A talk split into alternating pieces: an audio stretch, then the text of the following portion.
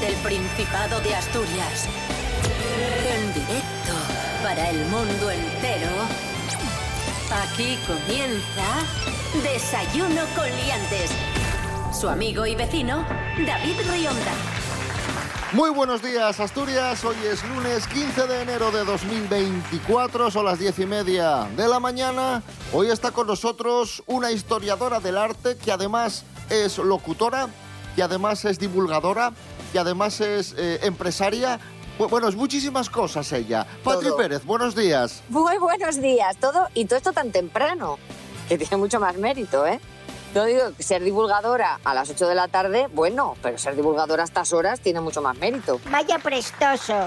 Rubén Morillo, muy buenos días. Buenos días, David Rionda. Buenos días, Patri Pérez. Buenos días a todos y todas. No, sí, la lista puede ser interminable. Podríamos De decir, todo. es madre, es de la luz, es guapa, Hago- es simpática, hago- es maja, hago es generosa. bizcochos. Hombre, claro. Ah, es vamos. First dates, estoy aquí. Desayuno con liantes, ay, lere, lere, lere. Desayuno con liantes, ay, lere, lere. Desayuno con liantes, ay, lere, lere, lere. Desayuno con liantes, ay, lere, lere.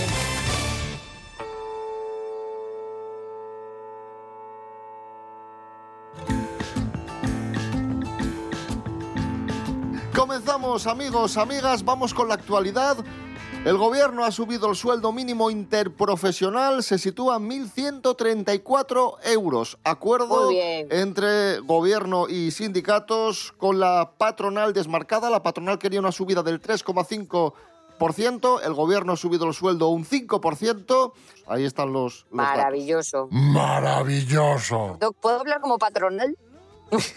bueno, yo como patronal estoy muy feliz de que se suba el salario mínimo interprofesional, porque aunque suponga más gasto, también reporta mayor beneficio. Claro. O sea, que la gente tenga más perres, que no vamos a descubrir la pólvora, y es bueno para nosotros también, porque Claro. tienen más perres que gastar. ¡Entiéndesme!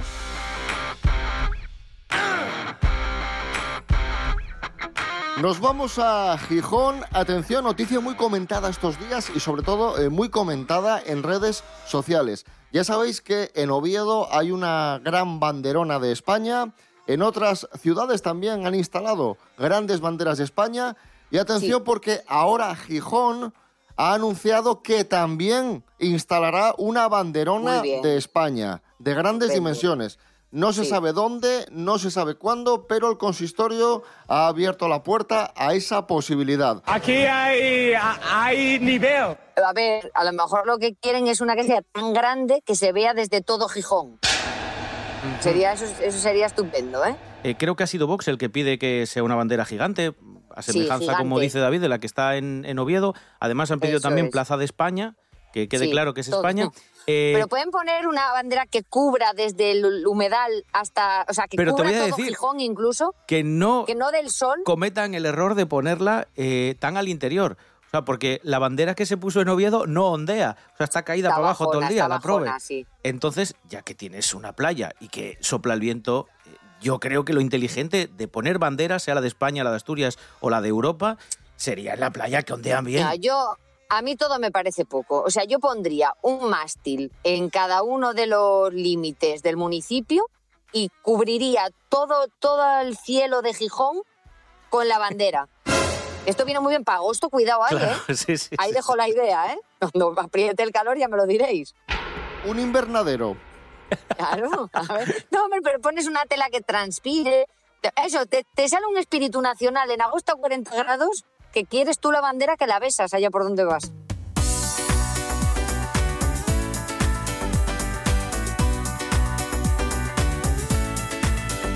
Lo dicho, que Vox eh, opina que la bandera, la banderona, la futura banderona de Gijón podría estar en el humedal y un concejal de Vox en Zaragoza ha sido viral porque no entiende qué es lo que pasa en el aeropuerto de Oviedo. Aeropuerto de. Oviedo. ¿Cómo? Os No cuento. lo entiende. A ver, Salgan los aviones. No entiende cómo vuelan, ¿no? A de lo Uría. mejor. Sí.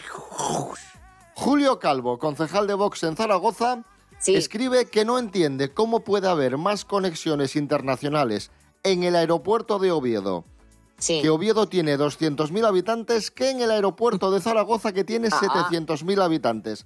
¿Cuál es el problema aquí? Que, como sabéis, el aeropuerto es el aeropuerto de Asturias, está en Ranón, pero el código que utiliza es OVD, V, Oviedo. sí. Y ahí está la confusión. Yo lo que hay. Entendemos el error porque no es la primera vez que lo hemos comentado en el programa. Se utiliza OVD porque AST, que es lo que pensaría todo el mundo que se puede poner Mm. cuando se instalaron los códigos internacionales, los códigos IATA que identifican a los aeropuertos y todo este tipo de historias, ya estaba cogido. Porque AST denomina al aeropuerto de Astoria, ¿vale? Mal- maldita sea. Vaya adelante. Entonces, como estaba pillado AST, se cogió la capital del Principado, OVD, que no estaba utilizado. Y ya está. Pues es tan sencillo como eso. Ya está, ya está. Si lo ha explicado Rubén, si lo ha explicado Rubén, muy difícil no puede ser. Un poco faltosa yo a estas horas, ¿eh? Vale, estoy un poco en shock ahora mismo.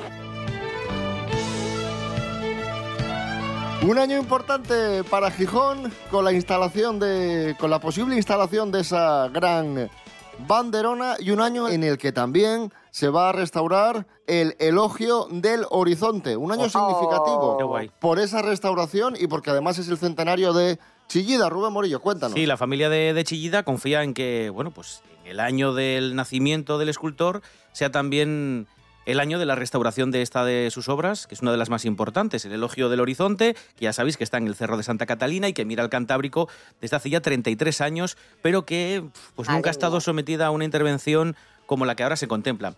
La han ido, pues, eh, de vez en cuando arreglando, porque había pintadas y alguna parte se desconchaba un poco, pero nada integral. Bueno, pues eh, hay un trabajo previo, hay un diagnóstico durante estos años y se han analizado los posibles tratamientos y todo esto, bueno, pues todo este análisis ya está hecho de- gracias a un proyecto previo eh, europeo eh, que, que, bueno, eh, es lo que en principio se va a utilizar para estas intervenciones que se van a hacer, con una partida inicial de 80.000 euros, que recoge ya los presupuestos del Ayuntamiento de Gijón para esta intervención, que dicen que va a tener un Poco coste me- superior. poco me parece, Claro, dicen que va, que va a costar más, sí, sí, ya se sabe. Sí. Así que nada, el consistorio ahora está pendiente eh, de recibir el proyecto de rehabilitación, propiamente dicho, que redacta un arquitecto que se llama Lorenzo Fernández Ordóñez.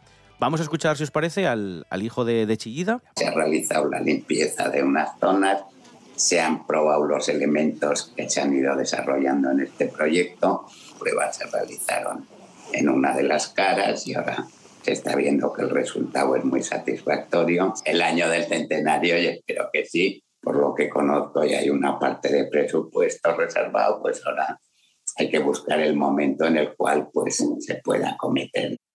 Patri Pérez, Bueno. como historiadora del arte, qué importante esto no solo es instalar una Madre obra mía. de arte, sino que también hay que mantenerla, Qué claro. suerte tenemos. Tener una obra suya con lo que supuso este hombre ¿no? para la historia del arte, pues es un lujazo eh, contar con el elogio del horizonte, que yo sé que ahora es un icono para la ciudad de Gijón, pero que costó un poquito abrazar el elogio del horizonte. ¿eh? Nos cuesta a veces hacernos a este tipo de, lenguajes artísticos más innovadores, ¿no? menos tradicionales, pero que mira qué bien cuando abrimos la mente, pues estas esculturas como la escultura Avilés, por ejemplo, que tenemos aquí en nuestra, en nuestra ciudad, acaban formando parte del, de- del imaginario, ¿no? De alguna forma de, las ciudades y es una pasada que, que la gente le coja cariño también y conviva con, con el arte contemporáneo. Y además está muy bien ir a visitarlos, si, si no lo hacéis, porque se da una casualidad, estando frente al mar, si os ponéis justo en el centro, escucháis como la marea en 360 grados. Es una sensación Es una extraña pasada. porque rebota el sonido en la, la forma tan curiosa que tiene el, el elogio y es una sensación extrañísima. Es como si el sonido te viniera de todos los lados, de atrás, de delante. La experiencia, ¿no? Que es colocarte debajo de esa, de esa obra y poder disfrutar de, de todas esas sensaciones que, que te propone eh, esa obra. Así que nada, más arte, por favor, en nuestras vidas. Ponemos música a este lunes 15 de enero de 2024. Ahí está la gijonesa, Noelia Beira. Me voy. Me voy como he venido, en silencio y despacito, con mis ganas de llorar, intentando no hacer ruido para no molestar.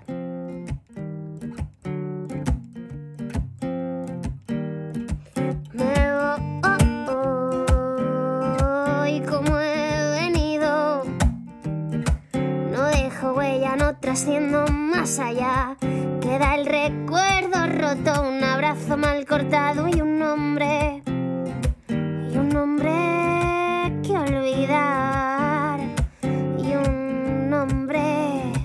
Y un nombre que olvidar. Me voy, pero me llevo un pedazo de tu aliento, un retazo de tu sueño, lágrimas que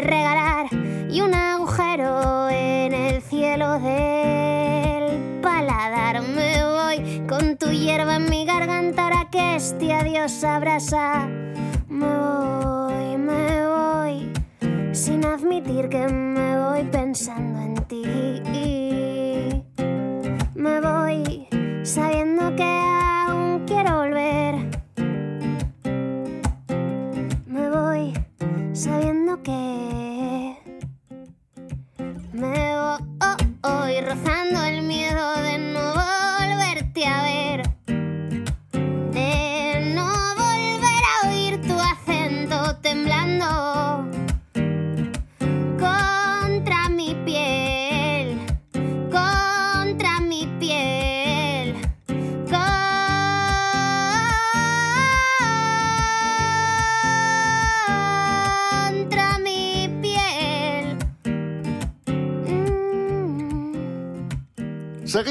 atención, noticia viral. Esta noticia ha sido viral, pero muchos dudan de que sea real. Puede ser una noticia como tal o puede ser una campaña de publicidad excepcional.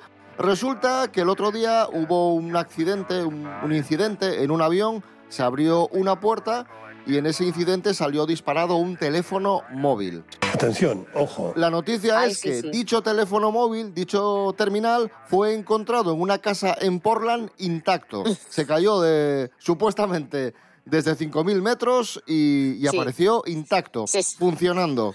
La duda es, ¿este iPhone realmente aguantó ese monumental golpe o estamos ante una campaña de publicidad muy inteligente y oportunista? A ver, eh, creo que es cierto porque eh, lo encontró en lo principio eh, la National Transportation Safety Board, que es el organismo que se encarga de estudiar los incidentes de, de accidentes o de problemas que puedan tener los aviones. Lo que es cierto es que, claro, se apresuraron a decir que era un iPhone, era un iPhone, era un iPhone, que realmente sí que era un iPhone.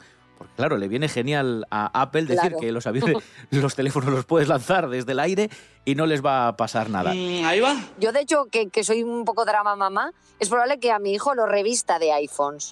Y así el niño, a lo mejor no te, a lo mejor ya no es solo que no se caiga, a lo mejor es que el niño ni se te lesiona, ni te coja a lo mejor ni, ni la gripe te coja a lo mejor el niño. ¿Cómo te ha quedado el cuerpo? Hablando de tecnología, una empresa ha creado un código QR para instalar en los cementerios, en las tumbas de las personas nichos, fallecidas. sí, sí.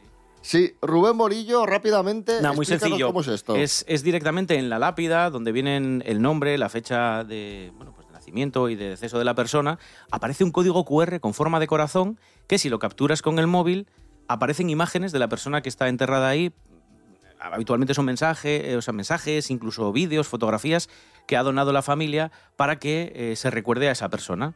Eh, han hecho el- la prueba o, o se lanzó con una señora que se, ha- que se había muerto y si hacías eh, y escaneabas este código QR podías ver un vídeo en el que estaba su marido eh, empujándola en un columpio que tenían instalado en su jardín. Se veían Ay, qué imágenes muy bonitas de, de- de la señora para que quedaran allí en el recuerdo. Y cualquier persona que quisiera, pues si escanea ese código QR, que como Qué digo, guay. está pegadino a- al nombre en la lápida, pues, pues lo, puedes, lo puedes ver. Puedes ver parte de A la vida de esta me- persona. A mí se me ocurrió para hacer el mal, porque yo que soy mala, ¿ya? Porque yo decía, a lo mejor estaría bien que dependiendo de quién lo escaneara, a lo mejor si te caía mal, pues ponerle un mensaje y decirle que me, que me deje, que no me deja ni después de muerta. Me, me dejes tranquilo, José Luis. Algo así estaría. Yo a mí me gustaría más para hacer el mal, para hacer una criba. O que a lo mejor que, de- que te dejen entrar en el cementerio en función de la relación que tuvieras. Pues eso, si era tu cuñado, por ejemplo, que no te caía bien, pues no te dejo pasar. Estamos en Desayuno con Liantes en RPA, la radio autonómica de Asturias. Hoy es lunes 15 de enero de 2024. Eso es ciertísimo. Vamos a descubrir la hora del día a la que somos más felices según un estudio. Diego Campo, buenos días. Muy buenos días, liantes, ¿cómo estáis? Normalmente, a la mayoría de las personas, su hora favorita es después de la jornada laboral. No obstante, circula un mito en torno a la hora feliz, un momento en el que la mayoría de las personas experimentan una sensación de felicidad que trasciende las fronteras geográficas ya que es similar en muchísimos países.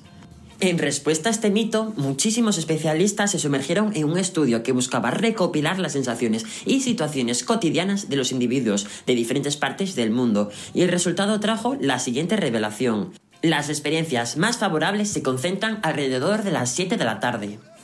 La medianoche también se considera otra hora feliz. Los investigadores concluyeron que las personas experimentan un mejor estado de ánimo en las primeras horas del día, pero este comienza a disminuir a media mañana, cuando la mayoría se encuentra inmersa en sus responsabilidades laborales y están propensas a emociones negativas. Gracias, Diego Campo. Y hablando de felicidad, National Geographic ha publicado un artículo con las cinco claves que debemos tener en cuenta para ser más felices, para que aumente la dopamina, que es la hormona de la felicidad. La primera, habla en voz alta de tus emociones. Parece ser que si hablamos en voz alta de nuestras emociones o las escribimos, esto nos ayuda a distanciarnos de los problemas y hace que los veamos desde una perspectiva más objetiva.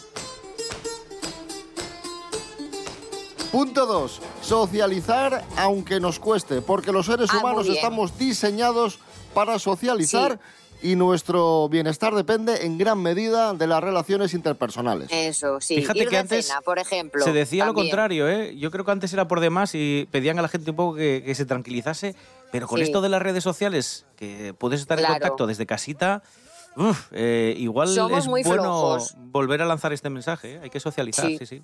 A mí eso, me, a mí me tienen que frenar. Yo sí estoy todavía en modo analógico, porque yo si pudiera no entraba en casa.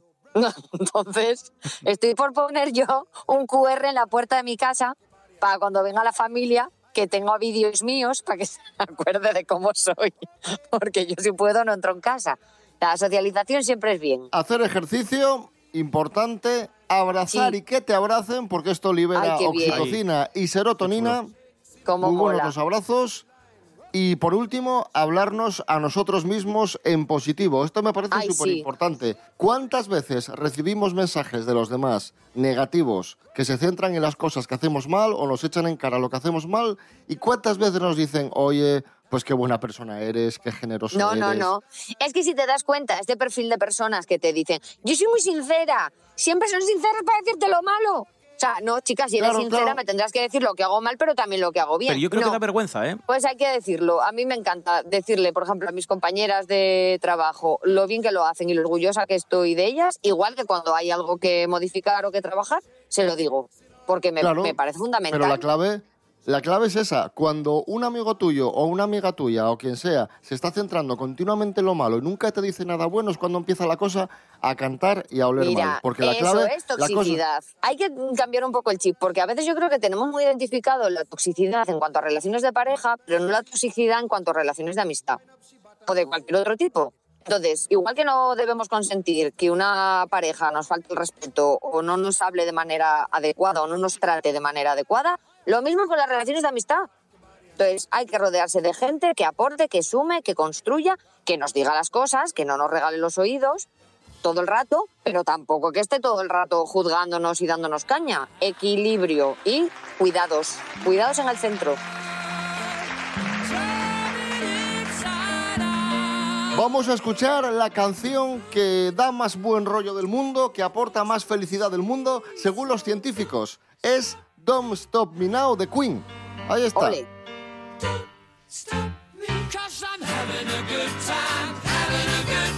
shooting star leaping through the sky like a tiger.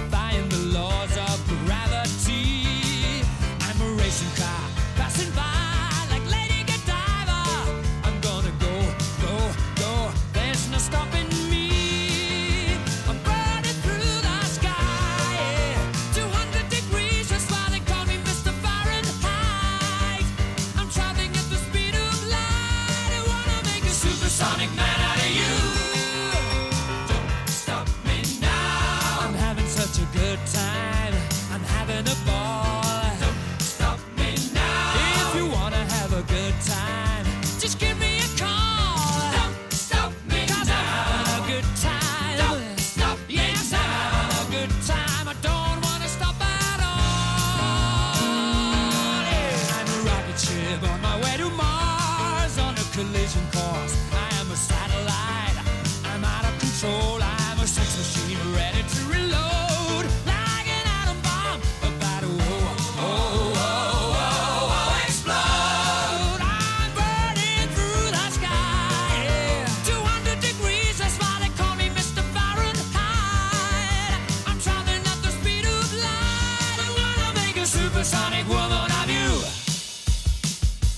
Brindamos un fuerte aplauso, por supuesto, a Patri Pérez, que ha estado hoy con nosotros. Gracias. Bien.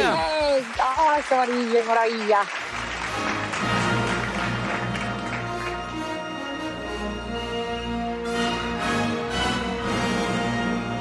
Último bloque, última parte del desayuno con liantes de hoy, lunes 15 de enero de Sí. 2024. Sí. Vamos a hablar de cine y para hablar de cine está con nosotros Miguel Ángel Muñiz.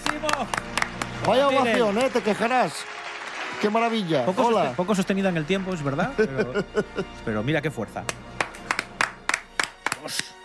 Me duelen hasta las manos. Miguel. ¿Qué tal? ¿Cómo estás? Bien, bien. ¿Y vosotros qué tal? Aquí andamos. Balance de los globos de oro. Se han entregado los globos de oro. Vamos a hacer balance muy rápido. Gran triunfadora Oppenheimer. Nos llevan 12 meses de ventaja. 18. ¿Cómo puedes saberlo? Solo tenemos una espera. Aunque también se llevó algún galardón. eh, Barbie, sobre todo un premio por su repercusión en taquilla. Este es el mejor día de mi vida. Claro que es el mejor día, igual que lo fue ayer y lo será mañana y cualquier otro día forever. ¿Alguna vez habéis pensado en la muerte? ¿Te esperabas este resultado? A ver, yo por un lado me alegro de que Barbie no se lleva ningún premio, porque ese premio que se llevó parece como inventado para. porque ya no saben qué hacer, entonces lo dan a una película que haya tenido mucho éxito en taquilla. Ya me dirás tú qué mérito. ¿Qué mérito artístico cinematográfico tiene eso realmente? O sea, ninguno.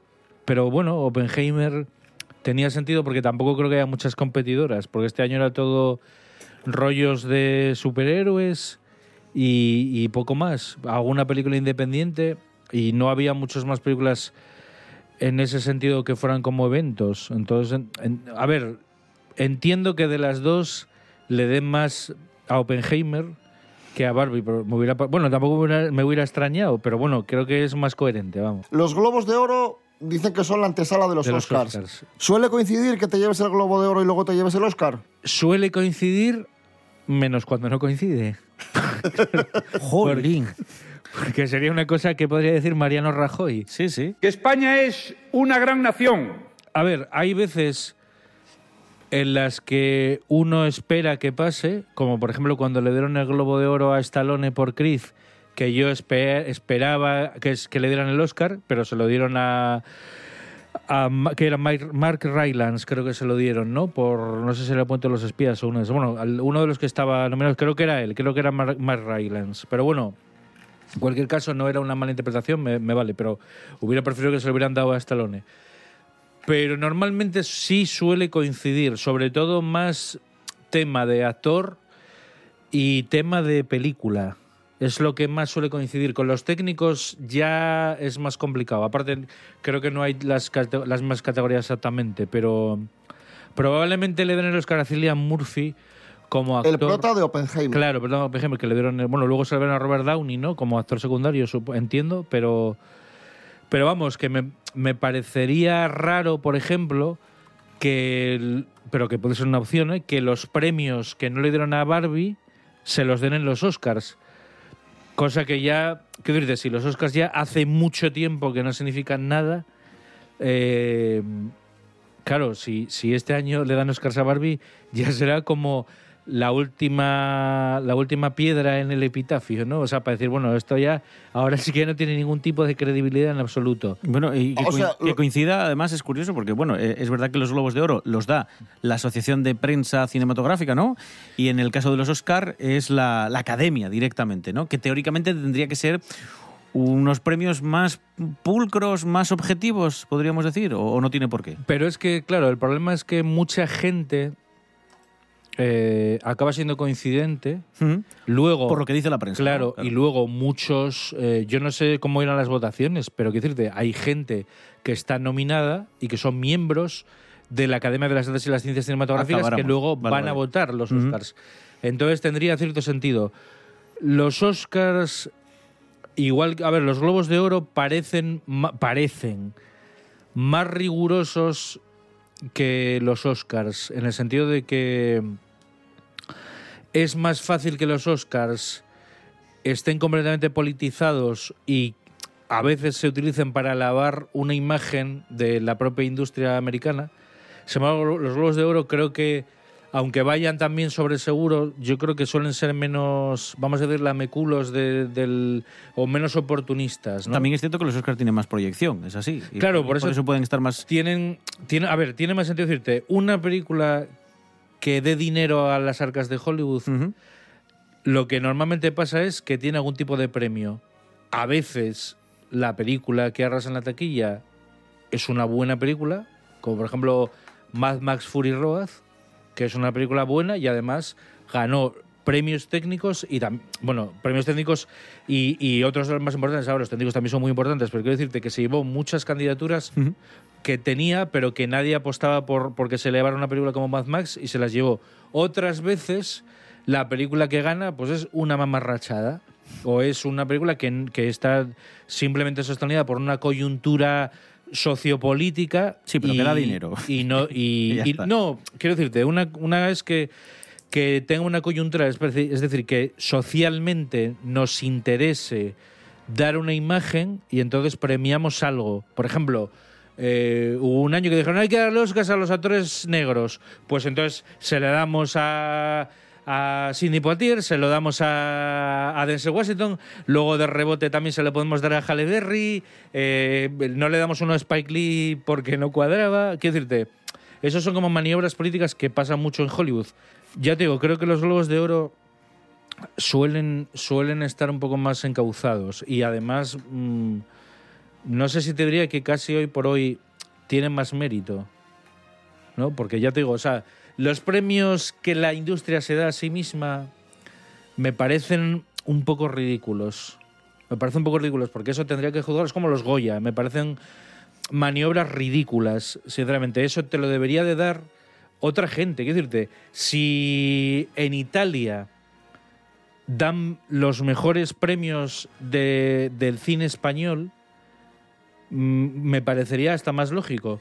Pues estamos hablando de gente que no tiene nada que ver y que te y que te ve los productos y dice, bueno, pues mira, consideramos que o como los festivales, ¿no? Como Cannes o como tal, que al final entra de todo un poco de internacional, no hay esos favoritismos y tal, pero premios darte a ti mismo premios me parece un ejercicio como de, mm, Bueno, de onanismo, ¿no? Aprovecho para anunciar que, que Rubén Morillo acaba de ganar el premio Desayuno Coliantes al, mejor locutor. Enhorabuena. Está, muy bien eso. Pues nada, ahí está ese pequeño balance de los Oscars. Nos quedó por comentar. De los Oscars, no, perdón, de los Globos de Oro. Nos quedó por comentar que La Sociedad de la Nieve de Juan Antonio Bayona no se llevó el Globo de Oro a mejor película de habla no inglesa, que es la otra eh, gran noticia. Mañana a las diez y media de la mañana, más y mejor. Recordad, en Instagram, Desayuno Coliantes. En la web de RTPA, Desayuno Coliantes. En Radio a la Carta. En Facebook, Desayuno Coliantes. Siempre, Desayuno Coliantes. Aquí, en RPA, Desayuno Coliantes. Rubén Morillo. David Rionda. Hasta mañana. Hasta mañana. Miguel Ángel Muñiz, gracias. chao.